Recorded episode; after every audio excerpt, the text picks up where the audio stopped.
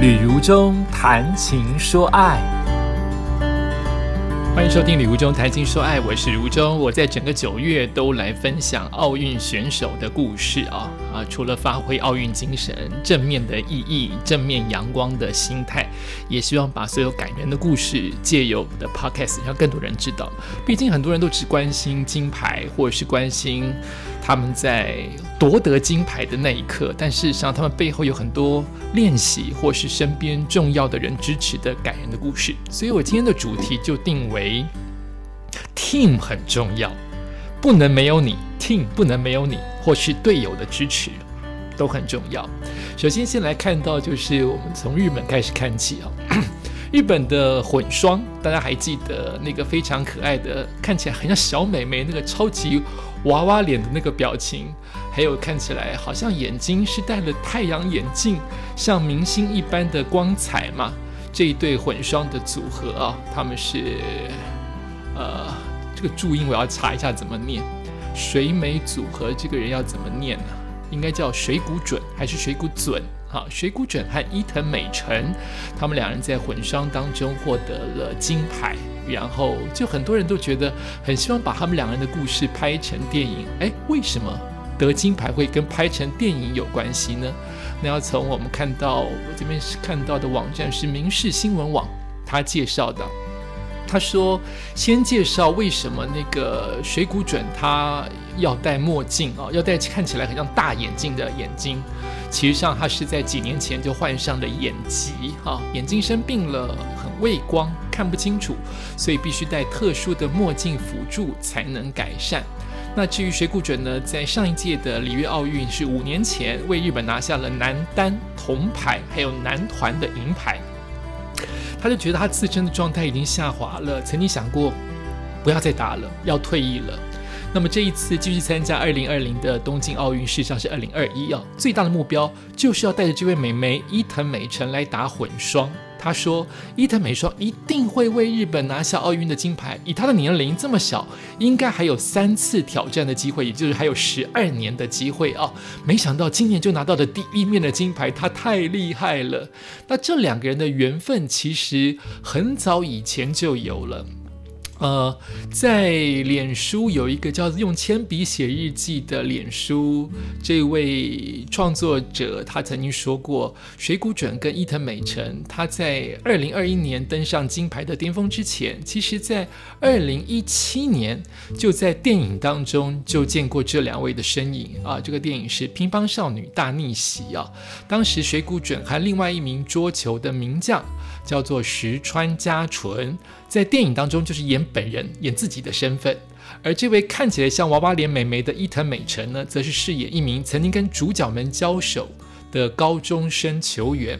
当时他在剧中的搭档也是一个著名的球手。桌球选手木造永人，而这对十二岁相差年龄啊，相差十二岁的兄妹组合啊，都是静冈县盘田市所出生的。他们的父母呢，都是桌球选手，使得这两个人从伊藤美诚刚开始打球的时候就结下了不解之缘。水谷准的父母呢，在当地开设桌球俱乐部，从小就在家里的球馆打球，并且接受父母，刚才说父母都是。桌球的选手，所以父母就训练他们。那更为了在球场上面的优势呢，将惯用的手改为左手。本来是右手打，但是为了让别人出其不意，他就开始从小换成左手打。那么在水谷呃，在水谷十六年那一年呢，也就是说在水谷准十六岁的时候，那个时候他们差十二年的话，哇，伊藤美诚才四岁。天呐，国手或者是世界的著名选手都是这么小开始启蒙的，他们就开始算是认识了哦，被送来俱乐部里面训练，甚至伊藤的母亲，就是那个女孩的母亲，也到了俱乐部来当任教的老师，因为这彼此的双亲都是桌球选手。只是当时呢，水谷隼正在青森县就读高中，因此一整年的时间，双方实际碰面的机会是不多的。那每逢过节呢，水谷隼都会到静冈，并且和这个妹妹一起练习玩乐。差了十二岁怎么玩呢？而关系很好，两人在那个时候就拍下了不少的合照。虽然没有血缘的关系啊，但是美眉伊藤美诚时常把水谷隼当成哥哥一样挂在嘴边。小的时候，他们可能没有想过有一天变成双打啊混双的搭档的身份，更没有想到有一天会进入奥运，绝对没有想到有一天两个人可以共同得到第一面的金牌，实在是缘分从很小就结了哈，从四岁。从这位女选手四岁就结下了这个缘分，所以队友算不算是老天爷派下来给你认识的那一位伙伴跟天使呢？这样子的缘分从何而解呢？所以他们看出来，他们从小的一些照片非常可爱。那个美眉那个脸超可爱的，配上大哥哥那个让人家很安定的神情啊，从小就搭档，现在变成了日本的双金的组合，应该说是双混金牌的组合。那还有哪些跟队友有关的故事呢？来到了台湾。杨永伟，大家都知道他是拿到我们这一届呃第一面奖牌，也就是银牌。但你可能不知道，他的培训员其实是他的哥哥。可是后来培训员其实也是一位我们的重要的国手，叫做蔡明燕啊。那这个故事跟队友跟 team 这件事情又很有关联啊，因为。蔡明燕上一届其实是奥运的选手，但这一年这一年的这一届他并没有被选上。他表示，蔡明燕表示啊，就是陪杨永伟培训的这一位啊，他说他从选手转型到陪练员，一开始很难调试，但后来想念那个那个那个思念的，那不是那那个念念头一转，就是转弯了，一线之间能为台湾的柔道贡献心力，他感到与有荣焉。大概在。正式的要比奥运的一个月之前呢，就有老师们在询问蔡明燕国手说：“你能不能陪？你们能不能帮助永伟来比奥运？帮助他不是你能比，你不能比吗？因为他的哥哥并没有在大名单当中。”然后这一位蔡明燕国手就说：“OK。”他说他想都没有想就说 “OK”。他自己的的的角色就是在杨永伟练习的时候，他就是他的模拟对手，所以在跟杨永伟这样子一个世界一等一的选手来比的时候，他就得给他相对应甚至更多一点的强度。所以这个培训员到底重不重要？真的很重要。他还得帮助永伟发现他紧张、发现他情绪紧绷的时候，这位培训员还得提醒他说：“你得适度的放松。”蔡明是上一届里约奥运的柔道队之一，摔进了三十二强之后，因为手伤弃权了，无缘晋级十六强。原本计划好要教育实习教师资格考的他，毅然决定推掉，专注在国训中先，想要力拼再拼四年之后，也就是二零二一年。应该算是二零二零的东京奥运，可惜最后奥运名单出炉的时候，蔡明燕并没有在国手的名单当中，想到他就很难过。可是如今杨永伟变成了银牌，他觉得与有荣焉，并且很高兴做了这个决定，就是我可以参与奥运。是帮助别人的方式，虽然不是我得，但是我也参与啦。我成为杨永伟的陪练员，只要能够为台湾的柔道有所贡献，我也觉得很棒。而且看到永伟的拼劲哦，真的很感动。我相信大家都看到了他的努力。呃，杨永伟自己也表示，明艳以前是我的对手啊，两个都要拼嘛，都要拼到进奥运嘛。可是，在奥运培训期间，跟我们出征很多比赛，原本的机会都没有被选上。最后，他决定陪我到奥运当我的陪练，我觉得非常的感动。我们已经有了革命情感。非常感谢他为我从竞争对手变成我最亲最重要的队友啊！这是一段佳话，对不对？蔡明燕选手，谢谢你哦，帮助了杨友伟，也帮助了台湾拿到了一面银牌。这就是队友，这就是 team 的重要性。还有什么样的故事呢？可能是更令人感动的，来自于就是你的对手。你的队友哈，你的队友万一已经不在你身边，刚才的不在身边，也许他本来是可以一起拼奥运的明艳，可是现在他换了一种身份，就是我陪你去，我陪你打，我不能上奥运的舞台，可是我陪你打。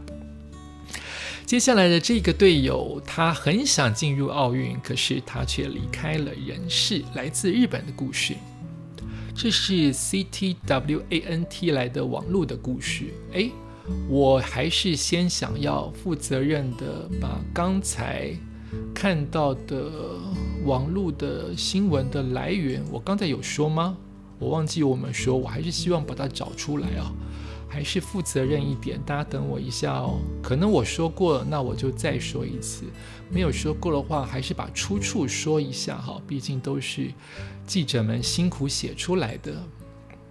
刚才杨有伟这一篇，呃，蔡明燕这一篇，我是来自雅虎运动当中看到的哦。我是雅虎运动的网站当中看到他截取的相关的报道。接着是我刚刚说到来自于日本的。算是天堂的故事啊，就是日本队在这次的奥运的棒球拿下了金牌。那你有看到吗？他们颁奖典礼的时候，左头大野熊大对着天空高举着金牌。哎，为什么是要谢谢老天爷吗？后来才知道。也许所有的日本人在看这一幕的时候都懂啊，他是要给他的好朋友，因为他的好朋友真的是刚刚才过世，他的队友是木下雄介，他们两个约好了，就是要前进奥运，要拿到金牌，所以左投大野雄大才会拿着金牌朝向夜空，希望他刚刚离开的木下雄介能够仔细看看这一块金牌。日本队这一次拿下棒球项目的首面的奥运金牌，那么大眼熊大呢？呃，帮助了球队拿下了胜利。然后他接下金牌的当刻，呃，当下呢，所有的选手都是看着镜头啊，等着拍照。只有我们的大野熊大其实是把金牌啊举起来，不是看镜头，是看着天空。那么大野熊大事后透露，最后一次和木下雄介练习的时候，木下就跟他说：“如果你拿到金牌，一定要给我看看。”所以大野雄大第一时间就把金牌，哎，很感动，金牌高举上天，说我很高兴可以向他报告，我们拿到金牌了。大野雄大这个动作被网友疯狂的截图啊，就是所有的人都说非常非常的感动啊，就是如果木下在天上，一定是很开心的。呃，这个右投木下雄介是大野雄大的队友，他在二零一六年选秀的时候第一轮被选中。那么这一季呢，是因为右肩脱臼进行手术。七月六号的时候，也就是真的在奥运开始之前呢，他练习的时候忽然在名古屋球场晕倒了，随后送往附近的医院救治。真的是很接近他们比赛的时间，八月三号往生，他才二十七岁。有人说可能是他刚接种疫苗相关的副作用，但是并没有确认死因。这样子的队友彼此互相鼓励。砥砺打气，就是我拿不到金牌，甚至我看不到你们拿金牌，但是有机会的话，你要让我看一看啊，很棒很棒的故事哈，彼此之间的君子之约都已经守住了。这样子新闻其实还是有继续，别人哈，就是这样子的感人的故事还是继续的存在，也是来自于 Lie 的网站。当中，TVBS 的报道，还有一位日本的选手，也将他的金牌献给他的最忠实的队友。这个队友不是运动选手，是他的家人啊！家人当然是最重要的队友之一，让你没有后顾之忧，让你可以放心的，他们帮你照顾好家庭，让你。呃，挫折，或是你不再有名气，或是你拿不到金牌的时候，还是睁开双臂的欢迎你，不就是家人吗？所以我还是把这则新闻当做队友 team 这一集来讲，那就是重要的呃空手道的金牌选手是日本的冲绳名将，叫做喜友明亮。他的这次拿金牌有两个意义，呃，第一个意义就是。他一举完成了全日本四十七个都道府县完全制霸，也就是全日本四十，就当做是四十七个县市，每一个县市都出过一个金牌。终于冲绳也出了一个金牌，而冲绳出了这个金牌，就等于全日本的每一个县市都有一个金牌的选手。另外的一个意义就是，他的母亲已经往生了，他在颁奖台上拿金牌。并且手握着那个我上一、上几次讲的那个花束跟吉祥物之余，他另外一手拿的是母亲的遗照啊，令人相当的相当的感动啊。呃，他比的是形啊，个人形，就是那个你你那个外形的那个形哈。大家如果有看的话，是一套的表演啊。他才三十一岁，然后当天他击败了三十七岁的西班牙名将，夺得了金牌，就应该是日本是欢声雷动啊，毕竟是是完全制霸的一个意义。那么站上颁奖台领取金牌的时候，这个喜有明亮是泪流满面呐。哎，我怎么听到这种消息，我都会很很很忍不住啊！我超级怕离别啊！这个这样的性格怎么办？年纪都这么大了，还这么怕。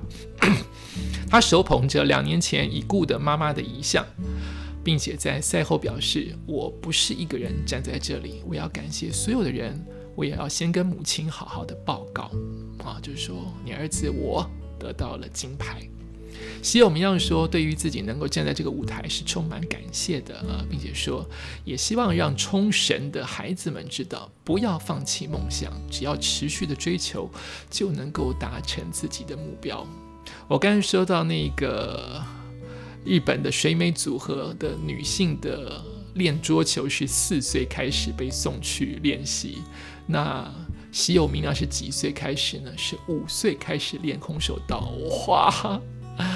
他们都好苦哦，很辛苦啊！除非真的是心里天生喜欢，不然这真的是一连串的同一个动作做到精细，肌肉受伤再好，好了再受伤，放弃年轻人的生活，要很固定的饮食，很固定的作息。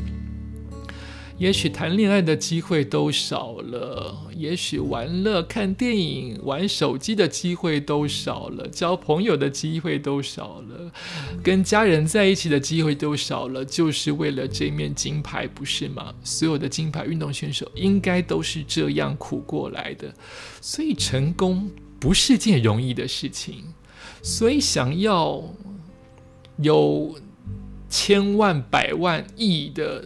赞助商能够赞助你，不是件容易的事情，是你要付出这么这么多的心血。可能还是有百分之几的一点点的天才跟本身的才华，那其他绝对都是练习，因为因为这些运动是人类发明的嘛，这些动作标准度、呃分数是人类发明的嘛。发明就是练习啊，不能随心所欲啊，这一定是个很苦的过程。那很感恩他们在拿到金牌的时候，都不只是荣耀自己，都会想到背后的那一双手，或是背后的那一个胸膛，或是背后的那一个肩膀。那他谢谢的是他的母亲。两年前，你看没有机会再忍两年看到自己的儿子在舞台上发光发热，只能借有一张遗照。代表自己的深深的思念，这是今天的礼物中谈情说爱，谈的是奥运精神当中的 team，就是团队，就是队友的重要性。也谢谢您的收听，下次再见。